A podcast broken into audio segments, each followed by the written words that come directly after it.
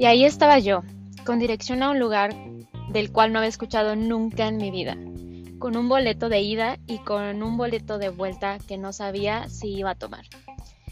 Y al llegar al lugar tuve un montón de experiencias, conocí muchísima gente, aprendí muchísimo. Pero las cosas más importantes que me dejó esta experiencia fue encontrarme a mí misma en otro lugar, en un punto neutro, en un lugar en donde nadie más me conocía, en donde podía ser yo y en donde decidí comenzar a descubrirme.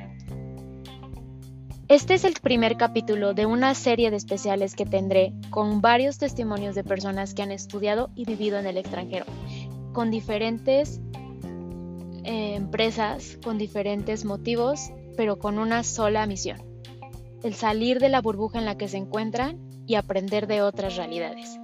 Si has tenido la cosquilla en algún momento de tu vida de saber qué es lo que pasa en otra parte del mundo, el conocer otra realidad, el aprender otro idioma, otra cultura, otra forma de amar, de vivir, de conocer o de comer, este especial de programas son para ti.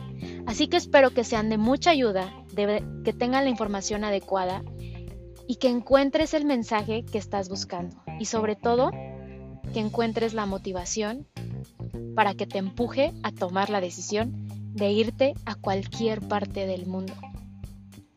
Así que toma tu snack, ponte cómodo y comenzamos. Ni es para tanto. Surge de la necesidad de tener pláticas incómodas con personas mucho más incómodas para sentirnos mucho más cómodos con nosotros mismos. Y sí, sí es para tanto.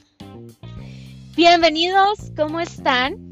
Bienvenidas, bienvenidos, bienvenides. ¿Cómo se encuentran el día de hoy en esta temporada de cuarentena? Es primordial empezar de esta manera. Espero que la estén pasando bien, saludables en casa, como en cada capítulo de esta cuarentena lo he mencionado.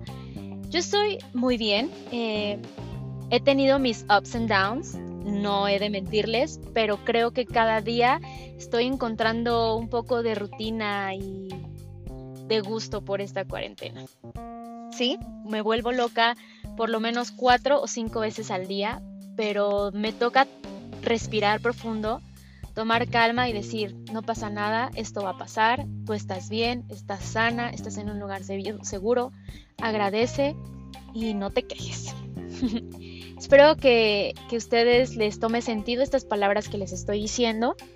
Y yo sé, yo sé, la semana pasada no hubo programa y me disculpo, eh, no, no tuve oportunidad de grabar nada. Y yo sé que este mensaje se está haciendo repetitivo y la promesa que me hago a mí misma y la promesa que les hago a ustedes es que no vuelva a suceder con tanta periodicidad o continuidad o seguido. a veces trato de agarrar palabras un poco más rebuscadas y me revuelvo en ese, en ese proceso. Pero ya ustedes me conocen, saben que, que soy un poco torpe al hablar. Pero aquí estamos aprendiendo en el proceso y mejorando cada día. Tengo un mensaje antes de comenzar eh, este maravilloso especial y este programa. Eh, hace unos programas atrás, sé que no han escuchado, no me han escuchado acompañada. Eh, el día de hoy es oficial, hemos decidido Jaime y yo eh, continuar por mi parte en, esta, en este viaje con el podcast sola. Eh, Jaime tiene otras prioridades en este momento y lo extrañaremos, claro que sí, ha sido una parte medular en este inicio de podcast y no hay más que agradecimiento para con él porque fue un compañero durante este viaje que duró de mi mano. Maravilloso, excelente. Fue un gran empujón porque me ayudó muchísimo a confiar en el proyecto, a confiar en mí. Y te quiero agradecer. Gracias Jaime. Sabes que las puertas del programa están abiertas cuando tú decidas em, visitarnos. Nos encanta tu punto de vista, tu forma de ver el mundo y no hay nada más que cosas buenas por decirte, sabes que te estimo y que fuera de la relación profesional que tenemos, eres un gran amigo. Así que si me estás escuchando, eh, este, este inicio de viaje ha sido solamente que perfecto con, la pareja que, me tocó en ese momento que fuiste tú. Eh, desafortunadamente y afortunadamente para él, él tiene otros proyectos en mente, otros proyectos que hoy en día son su prioridad, así que no quiero eh, más que agradecer y que vayan y le den muchísimo amor a su Instagram. Jaime Cabrera.707, me parece esa es su cuenta, y le den mucho amor y le den las gracias por, su punto de vista, por las buenas risas, por sus personajes, por esa, esa autenticidad que, lo caracteriza y sobre todo eh, esa improvisación con, el que, con la que vive la vida. Eh, por, esta, por mi parte, solo hay nuevamente agradecimiento y creo que es todo lo que tengo que decir acerca de este tema. De ahora en adelante me toca ir sola en este proyecto y espero que lo disfruten al igual que lo han ido disfrutando durante todo este trayecto de estos casi 24, 25 episodios. Eh, vienen cosas nuevas para el programa, Estamos estoy tratando de reorganizar el formato, de tener mucho más invitados y sobre todo escuchar lo que ustedes quieren escuchar en este programa. Así que ténganme paciencia y poco a poco iremos sacando aquellos temas que a ustedes les interesan, nuevos invitados, nuevas sorpresas. Eh, y pues aquí estamos haciendo algo que me encanta, que es comunicar, que es conectar, que es compartir eh, y que te lleves a casa siempre un buen mensaje de, este, este, podcast. Em, punto. Eh, y aparte, y vamos a hablar de la introducción de este tema, como les comenté en la intro. Es un especial de varios programas. Todavía no tengo bien claro cuántos programas serán, pero son un aproximado de unos 4 o 5 programas, así que agárrense que este mes viene con puro tema de, con ese tema de estudio y cómo es estudiar y vivir en el extranjero. Estoy juntando una serie de entrevistas con personas que han vivido en otras partes del mundo de diferentes maneras, yéndose con diferentes agencias y de diferentes maneras para, para aprender y para conocer más allá de la burbuja en la que han vivido y en la que les tocó nacer. Es un tema que a mí me emociona porque yo personalmente, eh, los he dicho en episodios pasados, hace dos años viví la experiencia de vivir en Estados Unidos con, como au. Eh, dentro de esta serie de especial meteré mi testimonio porque es un tema que que me vuelve loca porque me cambió muchísimo la forma de ser. Mi, forma de pensar fue un 360 de cuando me fui a cuando regresé y es algo que cada vez que tengo oportunidad de animar a alguien que tiene esa cosquillita de irse, soy como una cheerleader, así como, sí, vete, hazlo, y trato de darle la más, la mayor información posible y super juicy para que se convenza de que siempre es un win-win esa decisión. Entonces tendrán mi testimonio, aún no decido si será por medio de un capítulo de podcast, si es demasiado, tal vez será un live para probar esa nueva dinámica y entrar en esta nueva transformación que estamos teniendo con el podcast para tener mucho más contacto con ustedes. Así que em, este es el episodio, el primer episodio que tendremos de, varios. Espero que lo disfruten. Empezaremos con la, experiencia de au en esta oportunidad nos tocará platicar con Joana Rebeca Luna Plata. Ella se encuentra actualmente siendo au pair en el estado de Virginia, me parece, y si me equivoco, ella nos corregirá ahorita que nos conectemos, en un suburbio que se llama Viena. Eh, ella nos contará cómo fue su experiencia de tomar la decisión, desde llegar allá, los choques culturales, cómo ha sido la experiencia y hoy en día se encuentra en un proceso de extensión que también espero que ella nos pueda platicar y, nos llene de, un gran mensaje acerca de su testimonio. Joana, además de estar como ópera en estos momentos, ella es em, una fanática y de la lectura. Eh, tiene un club de lectura en Instagram no me sé su cuenta muy bien, ahorita ella me va a corregir en todo eso y claro que por supuesto en el transcurso de la semana como siempre tendrán toda la información en el Instagram de Ni es para tanto. Me parece que su cuenta es echando el cafecito, ahorita ella nos, em, nos corregirá y también es eh, educadora, maestra, tiene esta pasión por enseñar que también nos hablará un poquito. Una gran mujer de la cual he aprendido mucho este último año la vida me ha tocado, me ha dado la oportunidad de que la conozca más de cerca, a pesar de que tiene muchos años que, la tengo en mi vida, pero este último año ha sido muy cercana con ella y me siento honrada el saber que hay una gran mujer en ella, una gran hija, una gran hermana, una gran este, prima, una gran amiga, una persona muy alegre y mm, me embriaga eh, el verla en redes sociales crecer tanto y aprovechar tanto esta experiencia porque me tocó verla antes de irse y platicar con ella iba con un poco de miedo y con incertidumbre y no sabía cómo, cómo iba a ser y el verla aprender tanto de este proceso a mí me pone loca, no hay cosa más loca que me, que me ponga el ver a alguien aprender, vivir, tomar las experiencias como vienen, crecer. Es de lo más enriquecedor. Así que acompáñenme, he hecho muy larga esta introducción, pero acompáñenme a escuchar el testimonio de Joana y espero que lo disfruten tanto como yo. Bienvenidos.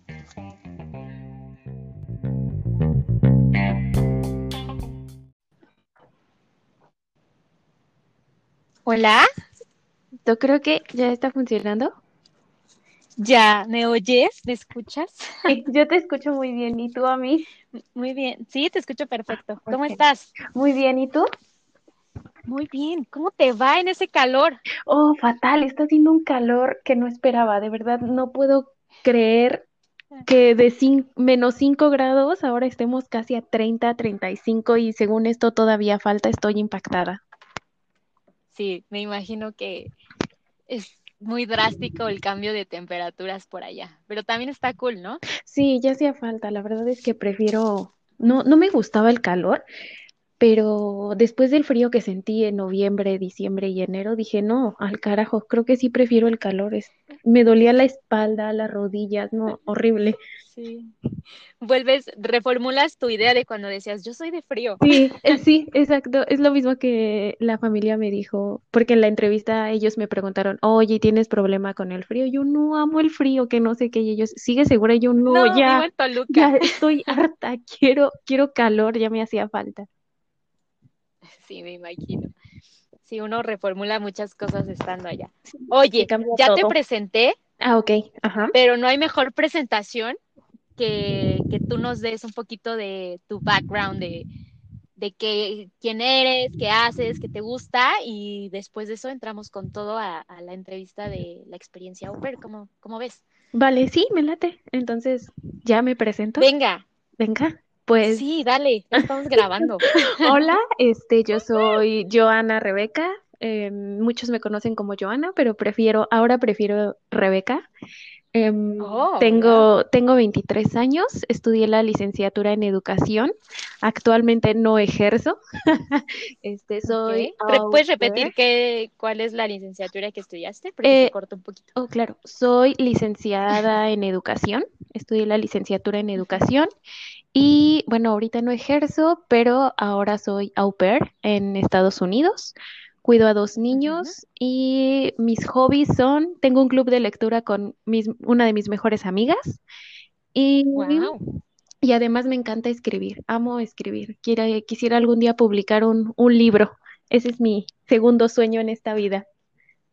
¿Cuál es el primero? Pues era venirme acá, salir del país. Entonces ya el primero ya lo cumpliste. El primero ya le podemos poner una palomita porque ya, ya lo cumplí.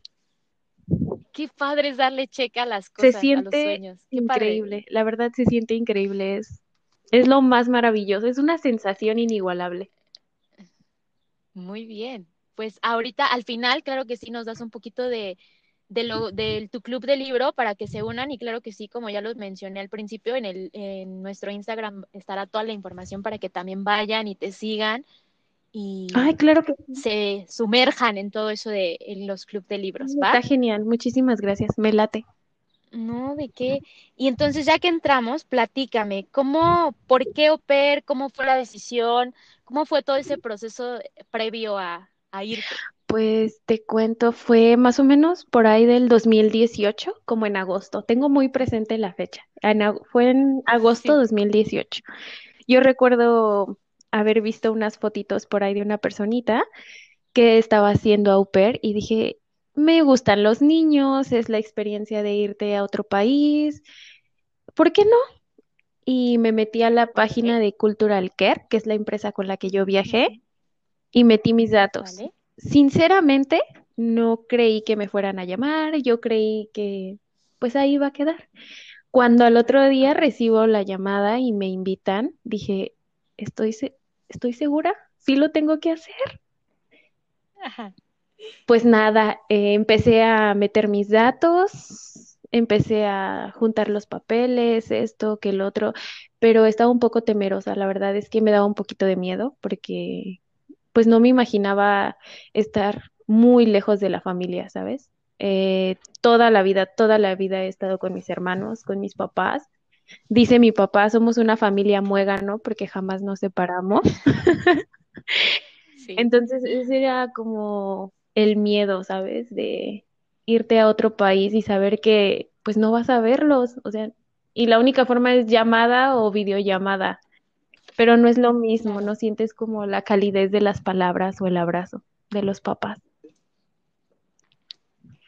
¿Le quieres platicar un poquito a la audiencia qué es, qué hace una au pair, qué es el programa au pair, para que lo conozcan quien no ha escuchado? claro que sí. ¿Qué somos las au pairs? Somos como unas nannies em, en otro país. Em, yo estoy en Estados Unidos, soy cuido a dos niños, dos preciosos niños que me han cambiado la vida y los quiero demasiado. Eh, nosotras nos encargamos de la parte de acompañarlos, cuidarlos, Em, hacerles el desayuno, la comida, este, limpiar su cuarto, eh, todo este tipo de cosas, pero creo que más allá de lo que implica la limpieza eh, y el cuidado de ellos, implica como el acompañamiento, ¿sabes? Porque no están sus papás, pero estamos nosotras. Y más que, eh, no sé cómo llamarlo, como la que le hace sus cosas, somos sus amigas. Sí, porque los cuidamos, ajá, nos convertimos en las personas, somos como su ejemplo a seguir. Entonces, es, es muy padre y ellos nos enseñan y nosotros les enseñamos a ellos. Yo cuido a dos niños, uno de 11 años y uno de 8. El de 11 años está entrando en esta etapa de la pubertad. De la pubertad. Gran reto. Sí, a veces me hace recordar a mis hermanos cuando ellos entraban a esta edad y nada les gusta y no quiere jugar con su hermano y no me molesten, solo quiero leer. Y ya estoy grande. Exacto. Sí, es, es difícil, pero aprendes mucho. Te, te regres eh, yo me, a veces me siento como si estuviera regresando a esa edad y es tratar de entenderlo y decir, ok, quiere su espacio, quiere su tiempo, lo tiene que tener, ¿sabes? Es, es bueno. Oye, ¿no te ha dado así como llamarle a tu mamá y decirle, oye mamá, perdón por ser una mala puberta? o sea, de reflexionar tu pubertad. Sí, como es que, es que sabes que yo cuando fui, cuando tuve esa etapa, no, no era tan así porque lo vi con mi hermana. Mi hermana sí fue como un poco más dura, más ruda de, no, y es que yo quiero esto y yo aquello. Entonces yo, yo como que veía a mis papás pues frustrados, así como de no, y yo decía, no, es que yo soy, no puedo hacer eso. Entonces, no sé, aparte siempre he sido como muy noble, o sea, sí, sí, obvio sí, sí miento madre, sí, también a mi mamá en un momento le, le dije sus cosas, me quiero ir de la casa, ya no aguanto, pero después me da un remordimiento horrible que siento que me carcome y no puedo, o sea, no, no puedo, no puedo, pero, pero sí te replantea. Y fíjate que más allá de replantearte este hecho de pedirle disculpas a mi mamá, o bueno, sí es importante, claro, pero me replanteo más el hecho de, ¿quiero tener hijos? O sea, es, siento que... Cañón. Es el mejor este, preservativo del mundo. Sí, yo, yo a cualquier mujer le diría, sea au pair para que te replantees si quieres tener hijos. Es que es un gasto, o sea, tener hijos siento que es un gasto, es invertir mucho tiempo, no hay descanso, o sea, no hay como tiempo fuera, no quiero jugar. Sí, no puedes decirle, sabes que estoy cansada, o sea, ellos es como de, ¿por qué te cansas? O sea, yo sí le he llegado a decir a mis niños de, esperen, es que me siento cansada, necesito un break, y ellos, pero ¿por qué te cansas? Estás joven, y yo... pero sí, o sea, me he replanteado esta idea de, de verdad, quiero tener hijos. Quiero ser. Sí, es, es pesado, es Yo veo que los, pa- o sea, los papás no vuelven a dormir jamás, tus, tus necesidades se vuelven ellos, o sea, todo cambia. Sus Sí, necesidades. perdón, exacto. Sus necesidades se vuelven los niños y estar al pendiente. Yo digo, no, al menos ahorita a mis 23 años, sí digo, no, gracias, pero no. No estoy ready todavía. Sí, no, todavía. Oye, regresando un poquito, ¿cómo fue el match con esta familia? O sea, ¿cómo, cómo fue encontrar esta familia? ¿Qué, qué te dijo ellos Pues son? mira, te voy a contar. Yo empecé oficialmente, mi perfil se subió a la plataforma como en diciembre de 2018. Sí, diciembre de Ok. 2018, más o menos. Pues yo en esas fechas, eh, yo decía, tengo que encontrar una familia unida, ¿no? Porque yo no quería como venir acá y estar como una familia que el au pair fuera como, pues una persona, un mueble más en la casa, ¿sabes? Entonces yo como que mis preguntas se enfocaron mucho en las entrevistas que tenía con las familias es, ¿y cómo es la relación con la au? Eh, ¿cenan juntos? Eh, ¿ella se va de vacaciones con ustedes? ¿Cómo es el trato entre los niños y la au pair? Entonces me entrevisté oficial, creo que con tres familias, no recuerdo muy bien. Una sí fue muy fría, es como de, "Ay, pues mis hijos son ellos y te haces cargo de ellos y es el lunch, es el desayuno, la ropa, eh, irlos a dejar a la escuela, recogerlos y pues tienes el tiempo libre. Y yo decía, ¿y en qué momento nos vamos a hacer amigos o vamos a hacer esto, vamos a hacer aquello, ¿no? Y está bien, hay, hay niñas que buscan eso y Sí, está claro. totalmente bien, pero tú buscabas esa situación Sí, más experiencia familiar. Exacto, y es por lo que te decía, porque yo vengo como de esta, del, de mi familia que todo el tiempo hemos estado juntos, cenamos juntos y no cenábamos juntos, hacíamos cosas juntos, entonces pues yo buscaba eso, como tener la unión familiar. Entonces, pues yo respeto a quienes decían, no, es que yo quiero mi tiempo y no quiero cenar con ellos. Está bien, porque pues todos crecimos de diferente forma, nos, nos educan de diferente forma, entonces pues también lo entiendo, claro pero pues yo buscaba eso, ¿no? Que me integraran en la familia, que me, que, que no fuera un mueble más. Entonces, con la familia con la que estoy, me entrevisté, bueno, me llegó su notificación, leí su perfil y dije, sí, me gustó mucho porque eh, mi host mom es mexicana, entonces tenemos como un poquito de raíces. Por un lado yo decía, no, porque me voy a hacer floja con el inglés y voy a querer hablar español y pues no. Pero fíjate que leí su perfil y me gustó mucho cómo, cómo lo escribieron, cómo hablaban de, de la unión de la familia con la au pair y lo que querían con los niños y querían que los niños este, supieran de, de, lo que es la cultura de México y enseñarles el idioma y todo esto.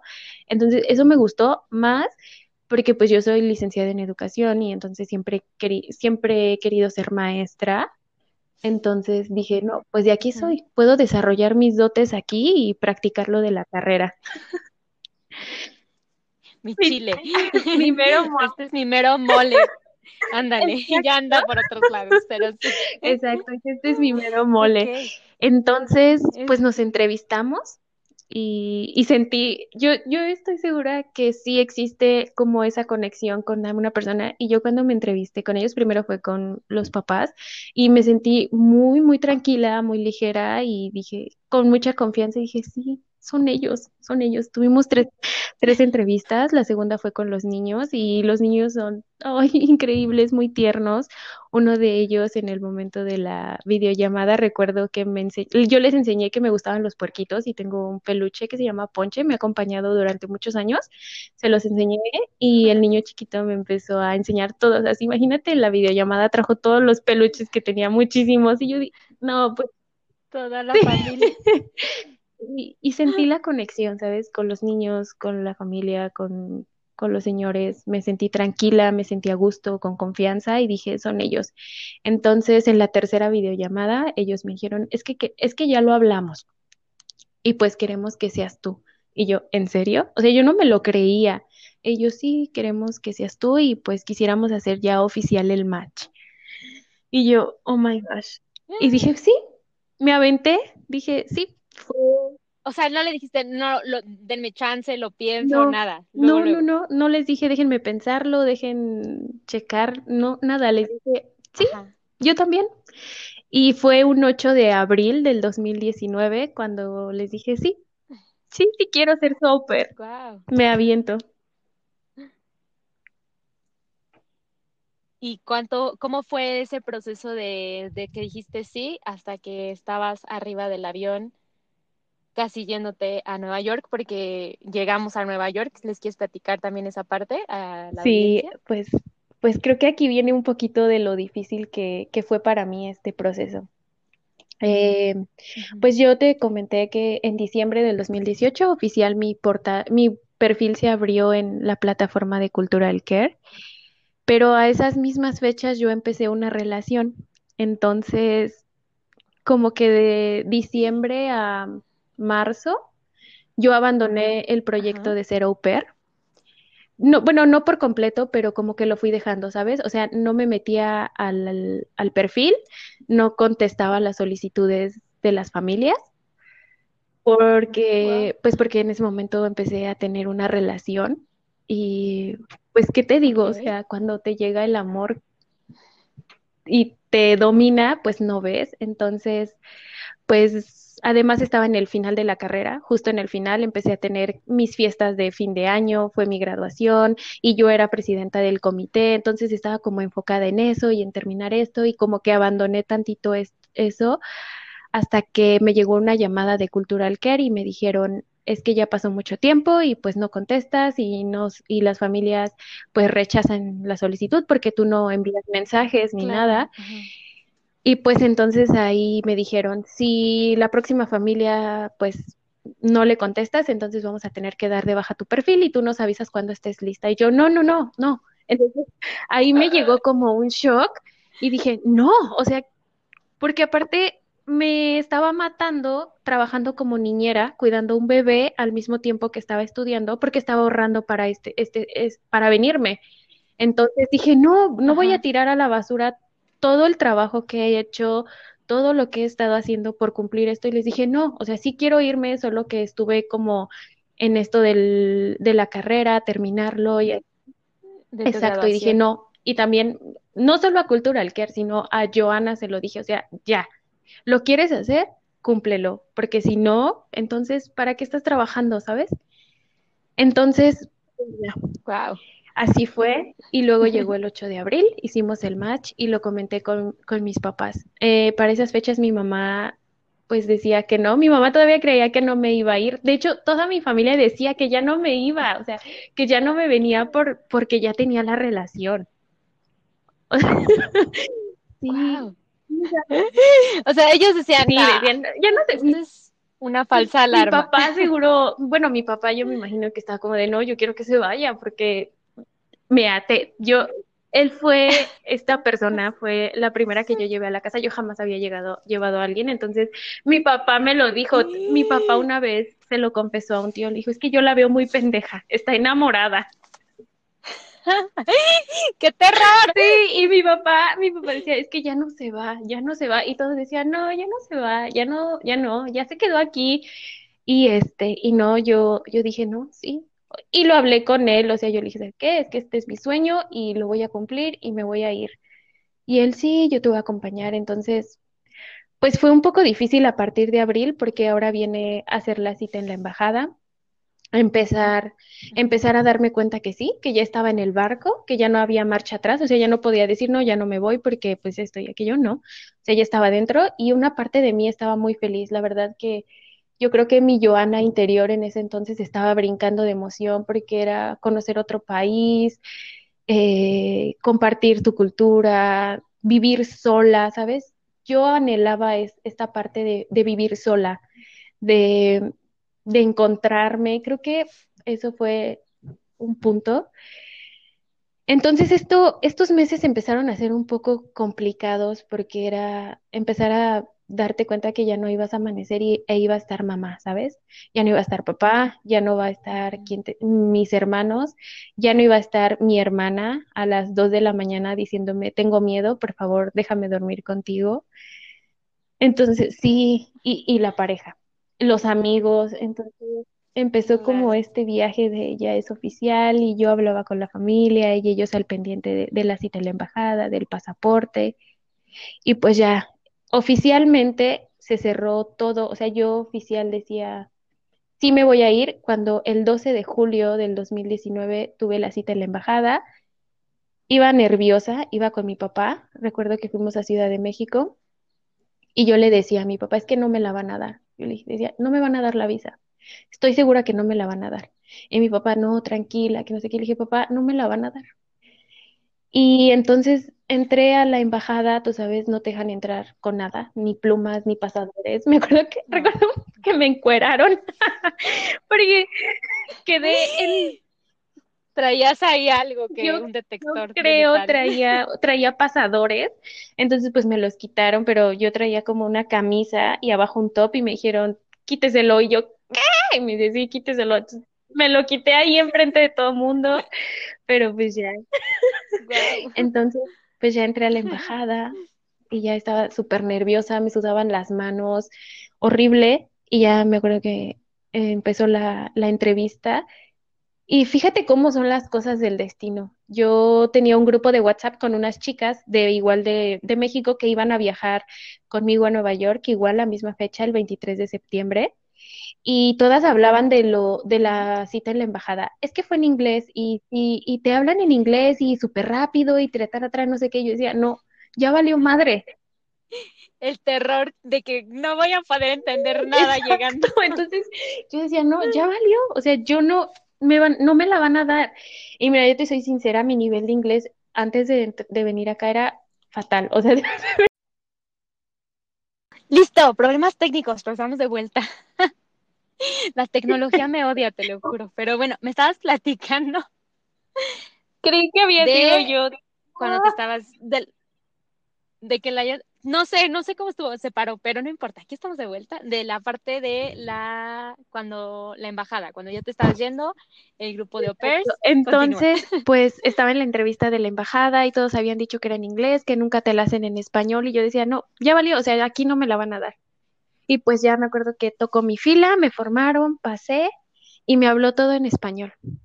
Todo en español. La única pregunta que me hizo en inglés fue, ¿Do you speak English? And I said, Yes.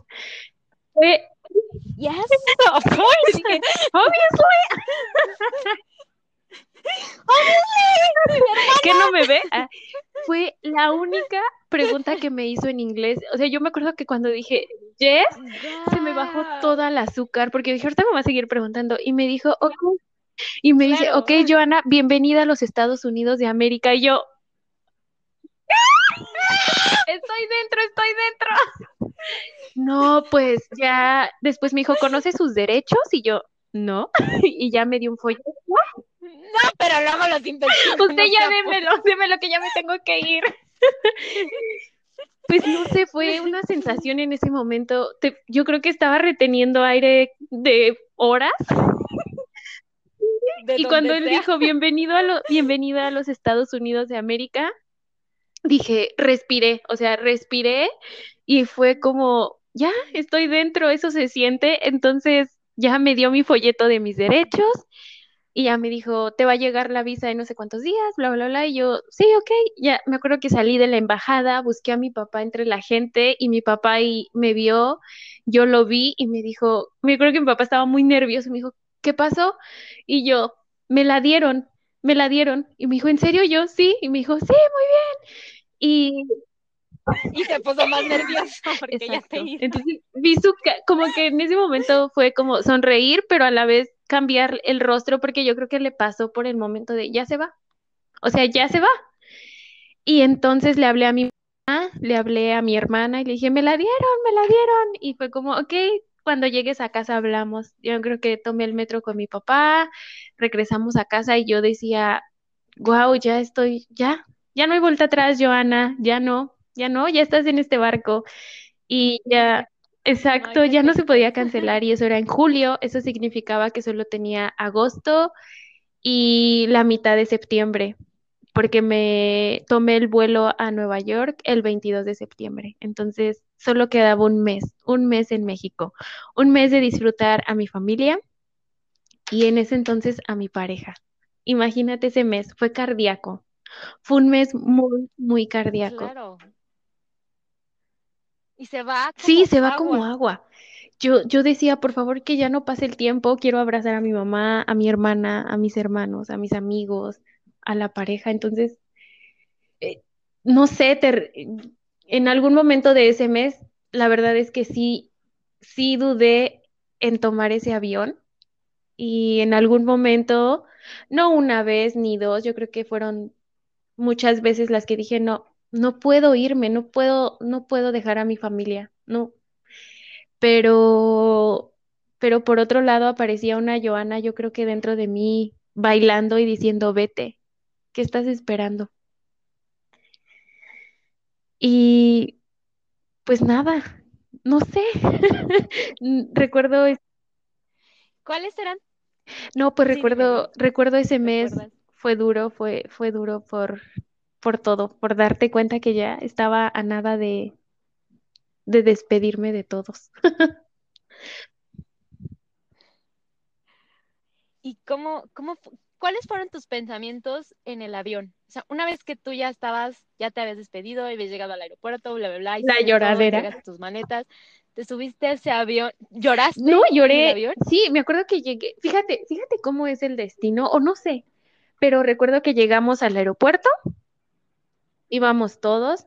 Ajá. Este, yo creo que nadie, nadie asimilaba, o sea, yo veía a mis hermanos contentos, a mi mamá, platicábamos como si fuera un día normal, o sea, como si Joana no se fuera a subir a ese avión. Sí. Exacto, sí, como de- si Joana nada más iba a ir, no sé, a aquí a la vuelta de la esquina e iba a volver. Entonces yo lo sentía tan normal, pero yo tenía una nostalgia adentro, pero a la vez tenía una pinche emoción incontrolable. Entonces, pues me acuerdo que ya fui a dejar mi maleta, documenté, este, ya nada más me quedé con la chiquita y andábamos ahí, eh, mi- comimos unas hamburguesas y nos encontramos a un tío ahí en el aeropuerto, eh, eh, eh, hermano de mi papá, y ya me dijo, mucha suerte, hija, cumple tus sueños, esto es una meta, hazlo, lucha por tus sueños, esto te va a dejar una experiencia gigante y no te eches para atrás. Ve, ve por eso y ve por todo. Y yo, sí, tío. Y yo, no, yo solo le decía, sí, tío, sí. A por ello, como A por dicen ello. los españoles. Y entonces mi vuelo salía a las 12 de la noche en punto. 11, 11.50, 11.50. Uy, súper Entonces, tarde. pues ya, nos dieron las diez y media y dije, ya, ya es hora. Y llegó esa hora en la que estaba en la puerta H y Güey, recuerdas todo, tienes una memoria es que fue un día, fue, un- fue, creo que ese me marcó, sí, o sea, fue en esa puerta, la H, en el que ya yo estaba con la maleta, el carrión, y, y les dije, ya. Y mi papá dijo, ya, es hora. Y empezó la lloradera, ¿no? Mi hermana me empezó a decir, no voy a poder vivir sin ti, eh, no puedo, no puedo. Y le dije, Oh. vamos a poder porque vamos a poder. Le, me- le dije, tú te tienes que hacer independiente. O sea, mi hermana dependía mucho de mí y hasta la fecha. Entonces le dije, no, tienes que poder. Mis hermanos empezaron a llorar, mi papá, mi mamá, o sea, yo los abracé y dije, no manche, no manche, no sé qué está pasando. Entonces, pues también me acompañó en ese momento mi pareja y pues nada, el beso de despedida, el abrazo, le dije, espérame y a mi familia les dije adiós. Pero fíjate, una vez que crucé el letrero que dice puerta H, ya no podía llorar, solo podía sonreír de la maldita emoción que sentía, ¿sabes? Entonces ya pasé el filtro de seguridad y todavía recuerdo haber volteado y alcancé a ver a mi familia y, deci- y sus brazos de adiós, adiós. Entonces yo creo que esa fue la última vez que los vi. Nos dijimos adiós con las manos y yo entré a la sala de espera con las otras au pairs y a partir de ahí todo fue risa, jijiji, jajaja. Se me olvidaron un poco las tristezas, pero sabes, siento que todavía no asimilaba que ya me estaba yendo.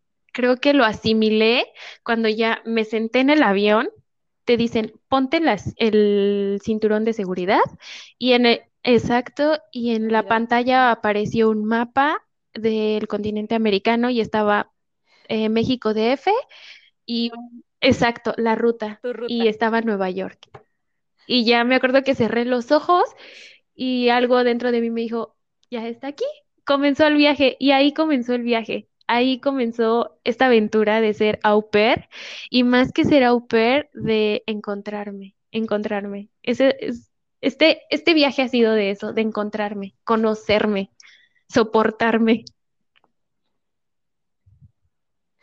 ¿Qué ha sido lo más? ¿Cuánto tiempo? Oficialmente, el 23 de este mes cumplo ocho meses. Ocho meses estando acá. Ocho meses. ¿Qué ha sido lo más duro que te ha tocado como enfrentar? ¿Cuál ha sido como la realidad que te ha dado como de tope? ¿Y qué ha sido lo más eh, sorprendente de, de, esta experiencia para ti? Pues, ay, viene lo difícil. Em, Tienen tiempo, amigos, que se va. Este, pues aquí te viene, mira. pues, ay Dios, es que, pues, mira, yo, ay no, aquí te va, yo pues estaba con esta persona, entonces yo estaba muy, muy, muy, me sentía muy a gusto con él, estaba, eh, yo creía que éramos muy felices. Entonces, pues yo aún estando acá le aposté mucho a la relación. En, México igual, la verdad es que no me arrepiento de todo lo que pasó, eh, ni lo que pudo haber sido. Entonces, yo fui muy feliz con él, pero estando acá, pues yo seguía apostándole a la relación y quería seguir con él, ¿no? Yo decía, en un año regreso y nos vamos a ir a vivir juntos y vamos a hacer esto y vamos a hacer esto y aquello. Entonces, pues la relación a distancia no funcionó, desafortunadamente no fue lo mejor. Eh, la verdad es que pues no la supimos llevar. Es, es muy duro porque nos veíamos 24/7, el tiempo que yo estuve en México con él nos veíamos 24/7 y entonces pues de repente ya no, fue duro, pero te, voy a decir por qué lo hablo de esto, porque fue una parte decisiva en mi vida en el momento en el que se rompió la relación y dijimos, ya no más, o sea, ya no, ya mejor aquí lo dejamos. Entonces, pues yo me sentí fatal. Yo ya me quería regresar a México porque pues sentí que se iba como otro pedacito, ¿no? En algún momento me sentí culpable porque dije, es que si no, si me, si no me hubiera venido acá a cumplir esto, estaría con él. ¿No? Entonces entra esta parte de cuando estás enamorada, abandonas muchas cosas por tratar de hacer feliz a la otra persona, por estar bien con esa persona. Entonces yo sentí que había abandonado mi relación al venirme acá y pues sentí un vacío muy, muy grande, pero fue un punto de quiebre en este viaje el que terminara la relación. No, no, ya sé que sonará muy, muy feo y algunos dirán, ay, pero fue un punto de quiebre para la nueva Joana y que ahora me gusta más Rebeca, pero cambiamos totalmente. Fue un punto de quiebre y me ayudó mucho porque me di cuenta que, que, que para amar a alguien tenía que amarme primero a mí, tenía que verme como prioridad yo. Entonces, pues terminó la relación, yo estaba hecha mierda, o sea, perdón por la palabra, pero... No, aquí se puede, si, si tú supieras todo lo que yo digo aquí. De este podcast, soy fan de este podcast, lo escucho mucho, entonces lo sé, pero pues estaba yo hecha mierda, o sea, lloraba todo el día, o sea, me acuerdo que yo cuidaba a los niños y les decía, un momento voy al baño, me echaba una lloradita y ya regresaba. Lloré, lloré en el metro, lloré, lloré en el Uber. El día que fui a sacar mi tarjeta del seguro, lloré ahí, lloré en el Uber de regreso a la casa. Lloraba mucho. Le platiqué al del seguro mi vida. Ay, no, sí, o sea, recuerdo que una vez salí de fiesta con una amiga y este, y pues las copas, me acuerdo que el policía del metro nos vio porque vio que íbamos jijiji, jaja, y haciendo show y todo esto y nos dijo que sí estábamos bien y yo, que mi novio cortó conmigo y él, no, ¿por qué? Tiene tiempo, déjame le cuento. Entonces, pues fue muchas cosas, fue, fue, fue el punto de quiebre, ¿no? Fue cuando recuerdo haber llorado mucho, demasiado, demasiado, demasiado. La verdad es que jamás creí que mi cuerpo yo podría llorar tanto. Creo que ni siquiera lloraba tanto por estar lejos con mi familia, sino por este sentimiento de que, pues, el amor, el, ya se había ido todo a la basura, entonces, pues, fue un punto de quiebre. Dije, ya no, ya no puedo llorar, tengo, estoy sola aquí, no tengo a quien recurrir, o sea, no en cuestión de mamá, abrázame y esto. Recuerdo que le hablaba mucho a mi hermana y ella es que ya, que no sé qué. Entonces comencé a tomar terapia psicológica y me cambió la vida. Me cambió totalmente la vida, la verdad es que fue a fue esa distancia. Mi psicóloga es maravillosa, la, la quiero mucho, es increíble, pero eso me cambió totalmente la vida porque ahora me pongo como prioridad yo, yo soy primero y, ¿qué te digo? Dolió mucho, dolió, dolió demasiado, pero me estoy recuperando y la verdad es que me siento muy diferente, muy, muy, muy, diferente. Soy otra persona. A él lo aprecio, claro que sí. Tuvimos muchas, muchos problemas, como suele ser, o sea, terminamos la relación muy mal, ya sabes, mentadas de maíz, eh, con rencor, odio, y es que tú me dejaste, y es que tú te fuiste, y yo me quedé acá, y yo, y tú estás allá con tus amigos, y yo acá no tengo a nadie. Entonces, pues todo esto es muy malo. Yo dije, no, o sea, hubo un día hace poco que dije, no, o sea, ya no quiero que estarlo recordando así, ya no quiero que nos recordemos con odio, con rencor, con eh, él se, ella se fue, yo me quedé y así, entonces dije, no, ya no más. Y entonces decidí escribir una carta donde me despedía de lo que había sido Joana con él y, y más allá de lo que había sido yo con él, de lo que, de todo lo que había significado la relación, todo esto, y una carta a mí, ¿sabes? a, esta persona del pasado y le daba la bienvenida a la nueva Joana, a Joana Rebeca. Entonces dejé ir muchas cosas. Eh, eso incluía relaciones con amigos, escribí cartas, reforcé lazos de amistad con otras, con viejos amigos, hice nuevas cosas y ahora te puedo decir que soy totalmente otra persona. Y me lo han dicho muchos, o sea, mis papás. Sí. No, Sí, soy yo. Te lo reafirmo yo. Vibras de otra manera. O sea, y es bien padre la vibra que. Sí, fíjate que, que soy otra, soy. Me amo más. Es que no me canso de repetirlo porque es, el, es lo que pasó. Este, me di cuenta una vez me miré al espejo y dije, eres todo lo que, lo que buscas. O sea, no, no tienes que buscar a alguien más que te diga que te quiere, que te ama, porque pues lo tengo yo, lo sé, lo sé, me siento bien sola. Creo que eso es muy chistoso porque todo el mundo dice acá, oye, ¿no has encontrado a alguien? Porque pues tú sabes, acá, no sé, algo pasa con las latinas que los hombres de acá, Dios, se vuelven locos.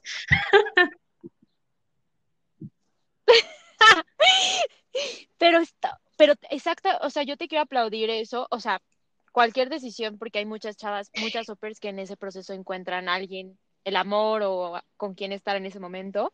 Y también es súper válido, es parte de la experiencia, pero el escogerte es un proceso todos los días y el decir como estoy a gusto. Ah, es riquísimo, es, riquísimo. Es, lo que yo le recomiendo ahora a mis amigas. Tengo varias amigas que o terminaron una relación o están como quedando y les digo, no, o sea, lo primero que tienes que hacer para entrar en una, y eso lo aprendí, ¿no? Porque puede ser que yo haya sido muy tóxica en mi relación pasada, bueno, no, ay, odio esta palabra, pero pude haber hecho muchas cosas que no estaban bien y que hicieron daño, y ahora digo, ya no puedo ser esa, entonces a raíz de eso les digo a ellas, primero conócete tú, conócete tú, elígete tú día a día, este, despierta y di, quiero ser esa persona con la que estoy feliz contigo, Joana, como te llames, y ya después ves si quieres estar con alguien más.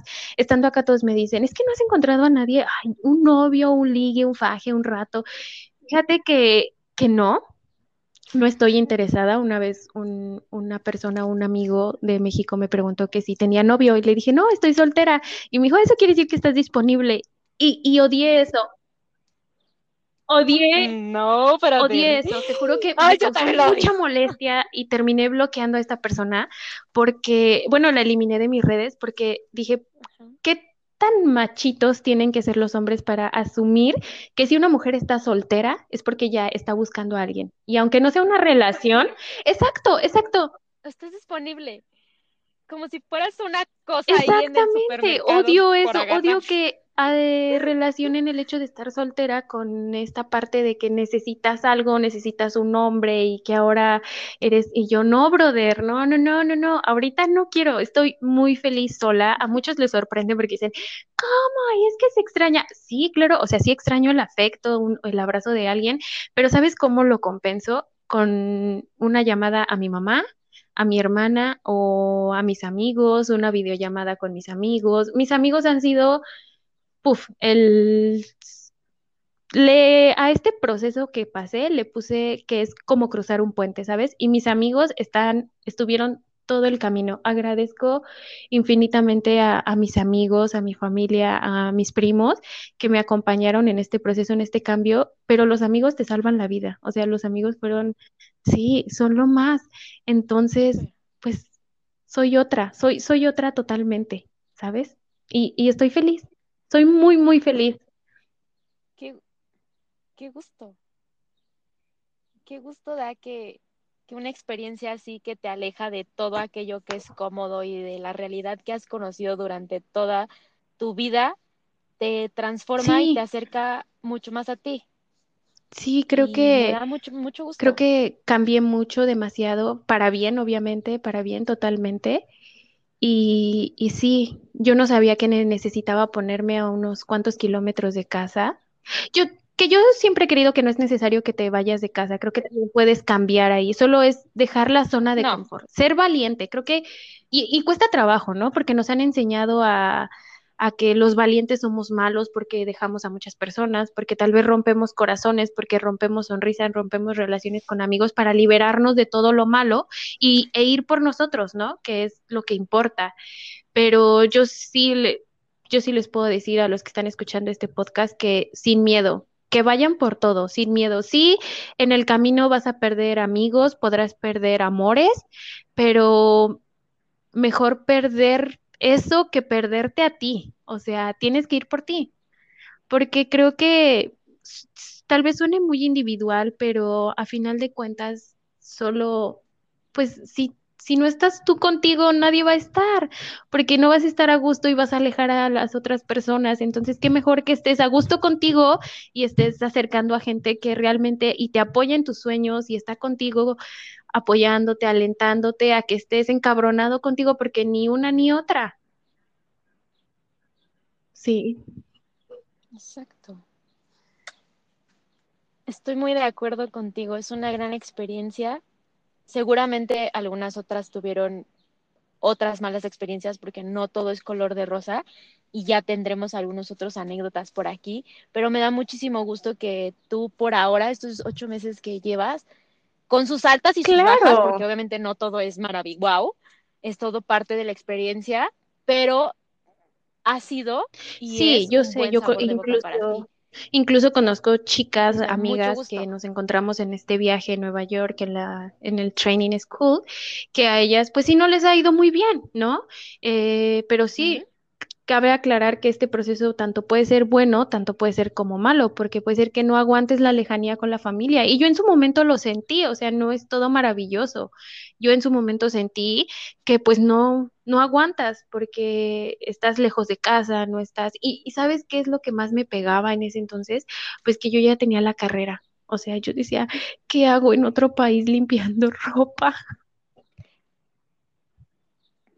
Pega, pega mucho, el famoso homesick te pega mucho porque yo también cuando me fui yo ya había terminado la carrera y te encuentras muchas chavas. Este programa, para ponerlos un poquito en contexto, está alrededor del mundo. Entonces, en esta, en esta semana que te llegas a Nueva York y te dan como un entrenamiento de procesos legales, cómo es la familia allá, cómo son cómo tratar a los niños, cómo es la cultura, porque obviamente, pues Estados Unidos es un país multicultural, te vas a encontrar un montón de culturas, muchas formas de pensar.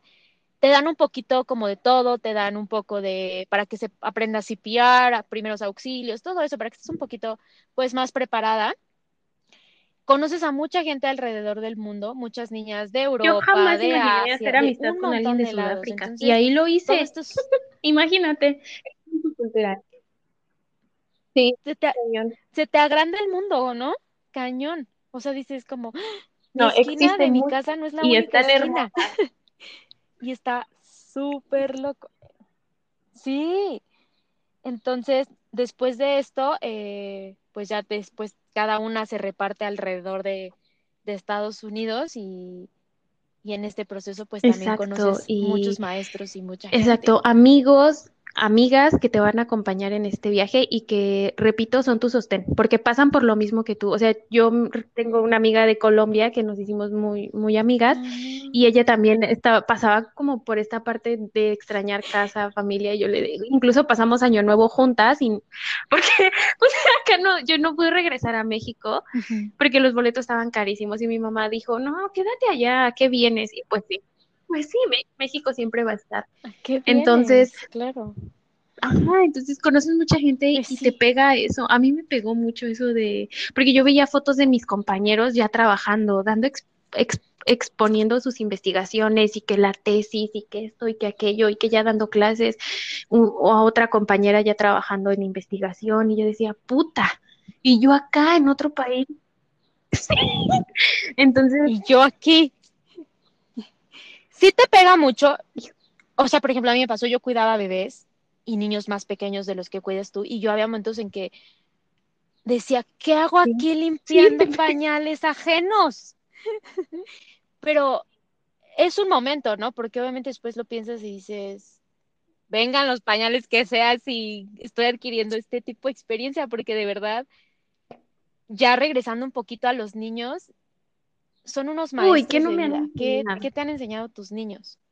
¿Qué, yo, qué, qué Rebeca has descubierto a través de los ojos y las Pues mira, enseñanzas de de, Nico y Sebastián, así se cuidas? llaman mis niños, enseña, lo, lo que más me han enseñado es la paciencia, Nico. porque yo era una persona impaciente. Yo, yo la verdad que me desesperaba, o sea, si no me hacías las cosas en el momento era como ya, a la chingada, abandono esto. Pero ellos me han enseñado mucho la paciencia y esta parte de que yo quería controlar todo, todo, todo, o sea, eh, pero a las, en este caso de, haz esto, esto, esto y así. Y con ellos es como, es que así no se hace, es que no. O recuerdo mucho cuando llega la hora de salir al parque y ellos se tardan horas porque se ponen a platicar en lo que se ponen los zapatos y yo, ya, ya, ya.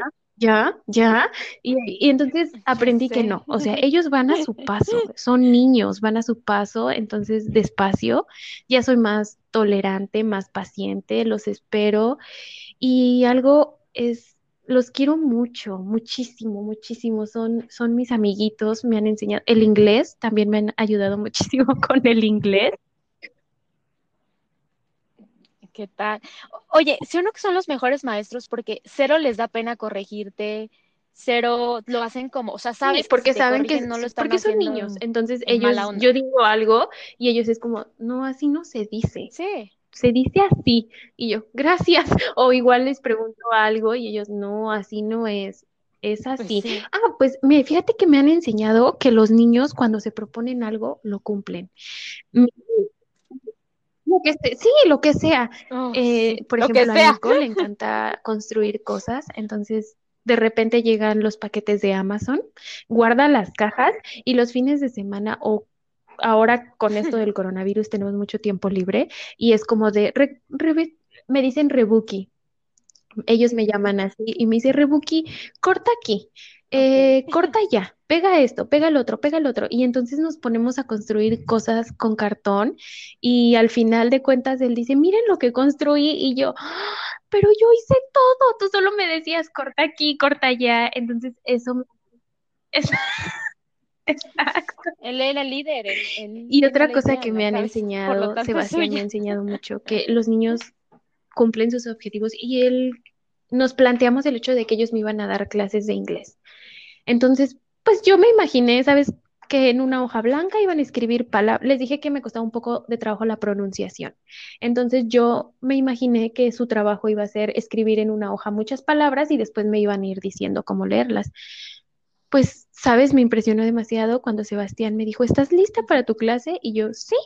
Me dice, te mandé por correo un listado de las palabras con las que vamos a empezar. Y cada lunes, que es cuando me daban las clases, me dice, y cada lunes a una hora antes de la clase te va a llegar un recordatorio, te vas a meter y ahí va a estar lo que, las palabras que vamos a ver. Y también te las voy a enviar por correo después para que tú puedas practicarlas. Y yo, ¿qué? Y me dice, y tiene 11 años. y me dice, preparado. todo está en el Google, en tu correo. Y yo, ok. Y yo, a sus 11 años jamás me imaginé que yo iba a hacer eso. Y él me sorprendió demasiado. Incluso hasta me dio una, me dijo, y hasta abajo te dejé el link de una aplicación que te enseña cómo pronunciar las palabras parte por parte. Y yo, yo, ok, Ten preparada, por favor. Gracias. Y me di cuenta que además de ser paciente, tengo que ser responsable y, y cumplir con lo que ellos quieren, porque si no lo haces es como de, no me quieres, eres la peor autor. Es lo que te digo, o sea, tu palabra, tu palabra es lo que más vale, siempre, pero con un niño vale el doble, o sea, tú no le puedes decir, si en 10 minutos te llevo al parque, Uy, sí. si pasan 10 minutos y tú no lo has llevado al parque, es como... Sí, sí, no, y con eso hemos, eh, yo he tenido muchos problemas porque yo suelo ser de, sí, en 10 minutos nos vamos, pero Joana en esos 10 minutos tiene que hacer otra cosa, entonces se pasan los 10 minutos y a mí me sorprende que ya pasaron 10 minutos y ya tengo a Nico en la espalda diciéndome, ¿ya nos vamos? Es que tú dijiste que ya, que después del lunch, entonces pues ya es hora. Y yo, sí, dame 5, me dijo, no, es que tú dijiste que en 10 minutos. Y yo sigo de, Dios, entonces ya vámonos. Y, es cumplir con tu palabra, o sea, mi palabra es, porque también pasa esta parte de que sus papás les han dicho, Joana es la jefa, mientras papá y mamá no esté, Rebeca es la ella manda.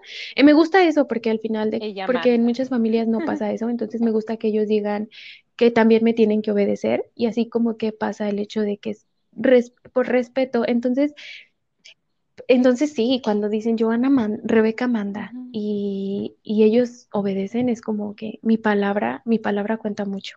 Y, no se olvidan de nada, ¿eh? O sea, si yo les digo, ay, les voy a, les voy a dar un dulce en la tarde porque se portaron bien, y a mí se me olvida, en la tarde están como, dijiste que nos ibas a dar un dulce. Y yo, ay, sí. Recuerdan todo. Cierto, gracias. Oye, ahorita que mencionas lo del coronavirus, yo creo que está pasando como por primera vez algo tan poco habitual. ¿Cómo es ser oper en tiempo de coronavirus, en tiempo que no puedes salir, en un tiempo en el que los niños no saben estar en casa no tienen escuela, no tienen escuela, no tienen, nada. ¿Cómo ha sido? Estamos los cinco adentro de la casa 24/7. Sus papás trabajan, hacen home office. Entonces, pues ya ni se siente. Ahorita te voy a decir que ya ni se siente, o sea, ya no se siente en qué día vivimos de la cuarentena, ya no. Pero nosotros ya vamos para tres meses. Como todos. empezó el 7 de marzo. El 7 de marzo empezó. Sí, empezó. Pues fue duro porque tenía planeado un viaje a Canadá y a Nueva York. Entonces, pues valió chetos. Iba a ser mi primera vez en Canadá. Me dolió un chingo decir adiós a ese viaje. Pero no, le dije adiós por este coronavirus, pero por esta pandemia, pero no, sí voy a ir. Es, es un hecho que está en la lista. Pero ¿qué es ser au pair en tiempo de COVID? Es paciencia, em, tranquilidad y fortaleza y mucha paz mental. Cacho, y aparte súper creativa, me imagino, porque te has de estar sacando actividades de por donde sea. Empezó esta, esta, onda, obviamente se cancelaron las clases y según iba a empezar con la esto de distance learning, pues la primera semana no funcionó la plataforma, entonces fue una crisis. ¿No? Llevamos, creo que ya van a ser tres, tres mm, semanas que ya funciona muy bien la plataforma, entonces mis, mis niños tienen una hora de clases, pero todo el resto del día lo tienen libre. Yo, tengo, yo trabajo de 8 a 5. Entonces, pues hicimos mucho, hice un calendario, me saqué un calendario donde tenemos pues la hora de que ellos tienen clases, una hora para trabajar en sus paquetes que vienen de la escuela, una hora para science, una hora para language arts y también practican piano y violín.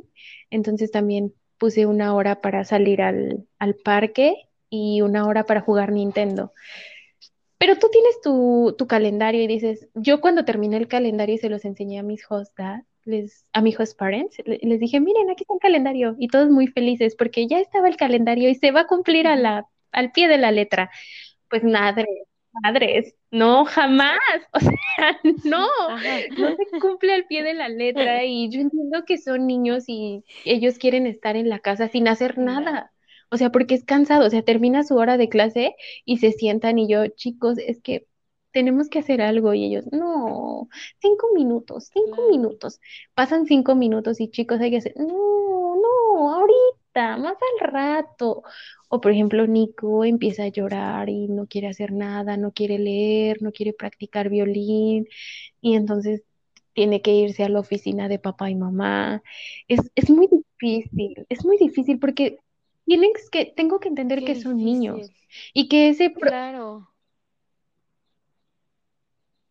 ¿Cómo le explicas a su mente del niño de no estás de vacaciones, pero estás en tu casa, pero tus papás están trabajando, pero yo sigo siendo la responsable mientras sí, no, no, y no lo entienden. y si lo entienden, o sea, es un rato, pero se van a jugar y se les olvida. Entonces, eh, ser au pair en tiempos de COVID es ser fuerte, ser paciente pues en, entender, o sea, ponerte en, el, en, los zapatos de los niños, entender que son niños, que tienen una mente de niños donde pues el trabajo les cansa, o sea, aunque que ellos piensan que son vacaciones y, y tratar de, de, llevar la fiesta en paz, porque a final de cuentas, pues todavía me queda mucho tiempo aquí con ellos, entonces pues está muy feo estarnos peleando y se los he dicho. Sí hemos tenido nuestros conflictos, o sea, no te creas, también me ha llegado el, Rebuki es la peor au pair del mundo. O sea, y yo.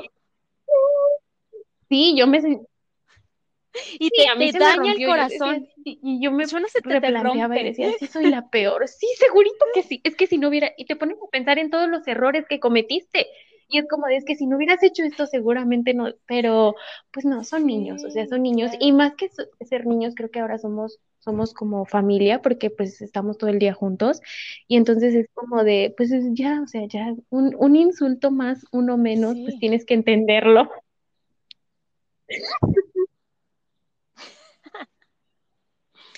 ya aprendes a notar. Yo, mi, una de las lecciones más grandes, esa me la dio uno de los niños que cuidaba, que tenía en ese entonces seis años, con los, los, niños te enseñan a no tomarte la vida tan personal.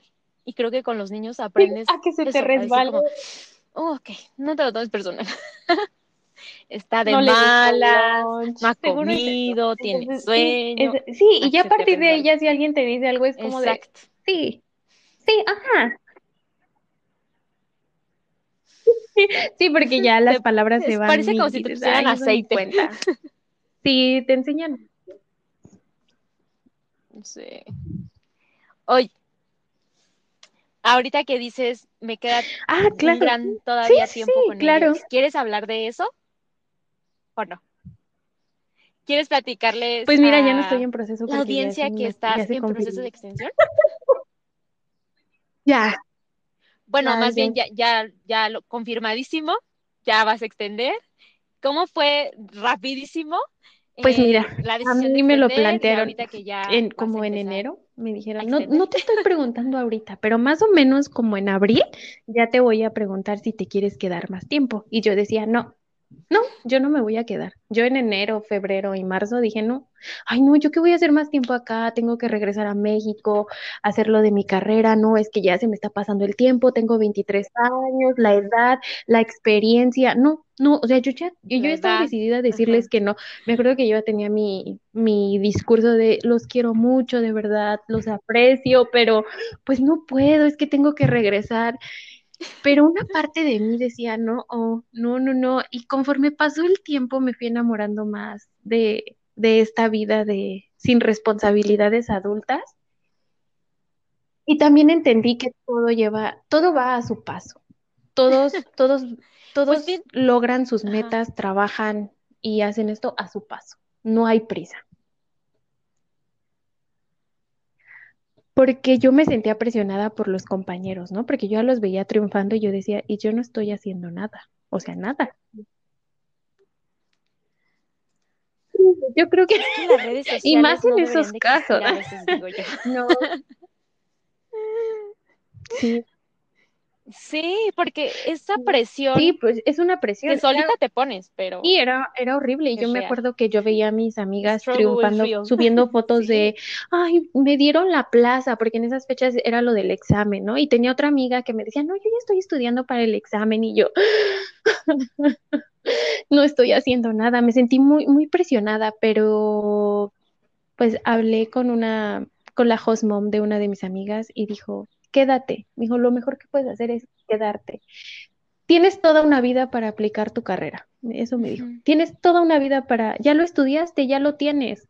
Tienes toda una vida. Esto no lo vas a volver a vivir. Y dije, ¿será? ¿Será? ¿Será? Y también una parte por la que no quería extender era para regresar a ver a esta personita, pero yo decía, vamos. Y yo decía, no, es que ya, o sea, No, yo me acuerdo te decía, en lo voy a buscar y voy a hacer esto. Entonces, esa era una parte por la que no quería extender y creo que pesaba mucho por él. Y aparte me sentía culpable porque decía, es que él me va a estar esperando. Él cree que yo vuel- vuelvo en septiembre y no es así. ¿Qué va a decir? Entonces, pues nada, un día me senté y mi psicóloga me dijo, quiero que hagas una lista de pros y contras de lo que es. Ajá, y la hice, pros y contras. Y ganó, ganó. México por el hecho de la familia y esto. Y me dijo, no, no, no, es que lo que tú estás haciendo es una lista de pros y contras, pero de terceras personas. Me dijo, ¿dónde está? Exacto. Sí, Esa, estás eh, diciendo pu- que eso me sí dijo, me dijo, de esas ¿Dónde estás diciendo que sí a pes- ti? pero solo por ti. Y yo, no, pues ganó Estados Unidos, obviamente. Y, y nada, una vez lo hablé con mis papás, mis papás sí quédate, y ellos por la situación en México es que no hay trabajo, no hay esto, no hay aquello. México, México no es un buen lugar ahorita para profesionistas y más de mi carrera, o sea, Ajá. pero entonces mis papás decían, quédate, quédate, quédate, quédate. Y yo decía, sí me quedo. Mi amiga aceptó la extensión y yo dije, y me dio como esa espinita de, ay, ella sí, yo no.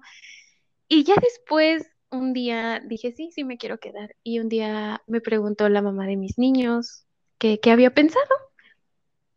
Y en ese momento gritó mi Rebeca interior, ¿sabes? Ella contestó y le dijo, sí, sí me quedo. Y ella, ¿en serio? Y yo, ajá.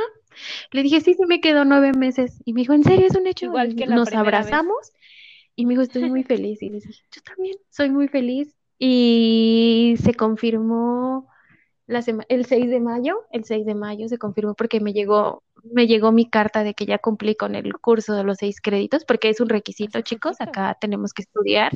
Entonces ya hice el curso, que fue en línea por esto del COVID, Ajá. y llegó mi carta, e hicimos el pago de la extensión, y ese día, el sábado, subí y les dije, ya, se hizo la extensión, nueve meses, nueve meses voy a estar acá y me siento increíble, muy feliz, muy feliz. Creo que fue una de las mejores, de las segundas mejores decisiones que he tomado.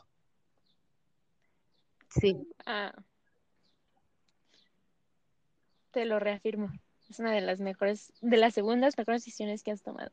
Sí, para ponerlos otra vez nuevamente en contexto, el programa inicial tienes que cumplir un año así por default, eh, en donde te toca vivir la experiencia y si tú decides ya sea vivir la extensión con otra familia, o sea, buscar otra familia estando allá, tienes un límite de una semana o 15 días para encontrar familia nueva en cualquier, en cualquier estado de los Estados Unidos.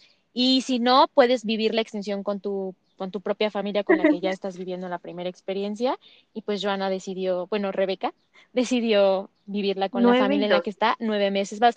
Me parece que tienes la decisión de tomar seis, nueve y un año más, ¿no? Ajá, o sea, para que sean los dos. Entonces, pues así es el programa. De acuerdo a lo de los créditos que ella también decía, el programa también te pide que no solamente vayas a cuidar a los niños y tengas una paga por ello, sino que también necesitas tomar eh, un estudio de lo que tú decidas y de los créditos que estén disponibles de acuerdo al estado en el que te encuentres, porque en cada estado es diferente. Tú allá tienes una, una LCC, que es tú como tu guía, y allá ella te va dando la información para que busques esos cursos, porque también es obligatorio que estudies algo.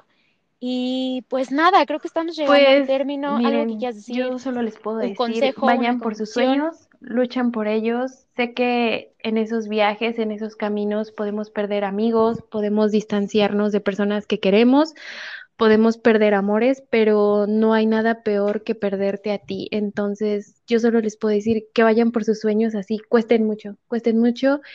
Y algo que quiero decirle a las mujeres es que se elijan ustedes, ustedes siempre. No nacimos para que un hombre nos elija, nacimos para elegirnos nosotras. Nosotros día a día. Sí, ese es, ¡Ay, ese- bravo! ese es mi lema Esa va ahora. a ser tu Ya frase. nosotras nacimos para elegirnos a nosotras, nadie nos tiene que elegir. Guau.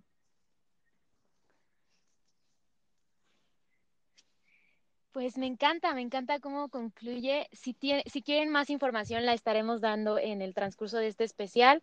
Eh, la empresa con la que Joana se fue se llama Cultural Care, es una de las empresas eh, adjudicadas a Education First, pero les estaré dando más información ya sea en el Instagram o en los demás programas, porque ya nos alargamos un montón en este episodio.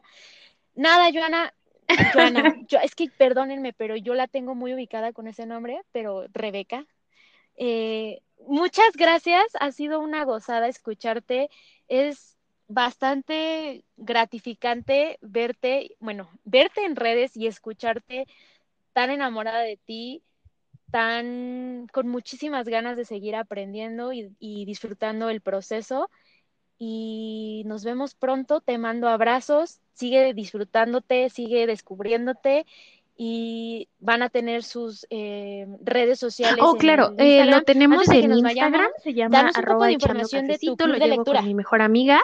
Y pues nada, leemos un libro cada dos semanas y los domingos, cada 15 días, hacemos un club de lectura por Google Hangouts y ahí platicamos de libros. Son lecturas muy sencillas, muy fáciles, que te puedes devorar el libro en dos semanas, pero muy, es para pasar un rato ameno. Ese es el punto. Y ahí los esperamos por si gustan.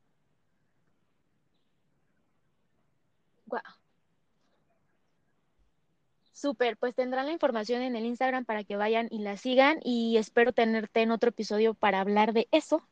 Por lo tanto y por lo mientras, y como se diga, ha sido una gozada. Muchas gracias, lo disfruté muchísimo. gracias. Una una plática tarde. riquísima. Eh, te mando un abrazo. Claro que sí, claro que sí. ¿Vale? Bye. Te, te sigo escribiendo por, Bye. por inbox.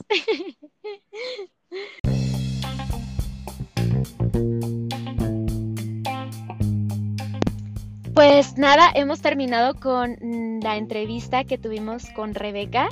Ha sido, como ya lo mencioné, toda una gozada, un disfrute. Espero que toda esta información les funcione.